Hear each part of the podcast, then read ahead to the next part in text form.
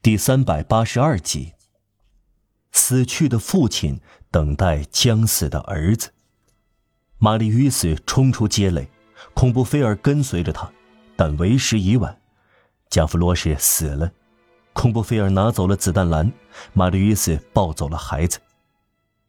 唉，他想，这孩子的父亲为他的父亲所做的事，他回报给孩子。不过，坦纳迪尔救活了他的父亲，他呢？他抱回已死的孩子。当马吕斯抱着加弗罗什回到街垒时，他也像孩子一样满脸是血。他俯下身去抱孩子时，一颗子弹擦破他的头皮，他没有发觉。库菲拉克解下领带，包扎玛丽与斯的额角。大家把加弗罗什放在马波夫那张桌子上，在两具尸体上盖上黑纱，刚够盖住一老一少。孔布菲尔分发他拿回来的子弹，每个人分到十五发子弹。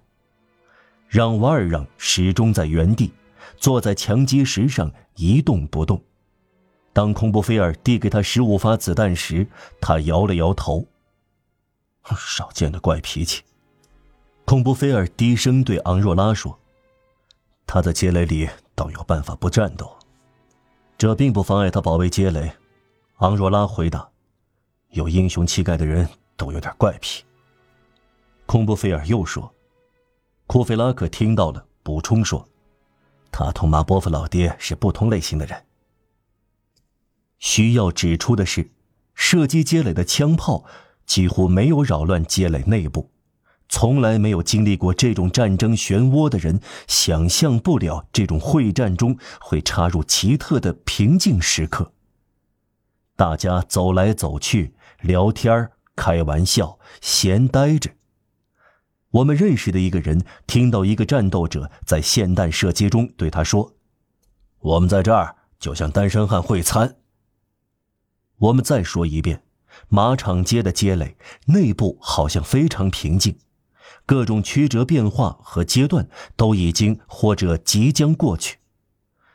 局势从严峻转到岌岌可危，从岌岌可危可能即将变得绝望。随着形势越来越暗淡，英雄的光芒也越来越染红街垒。昂若拉十分庄重，控制全局，姿态好像一个斯巴达青年。他拔出剑来。忠于阴沉的守护神埃比托塔斯。孔布菲尔腰部系着围裙，包扎伤员。博雪艾和弗伊用加弗罗什在死去的下士身上结下的火药壶制造子弹。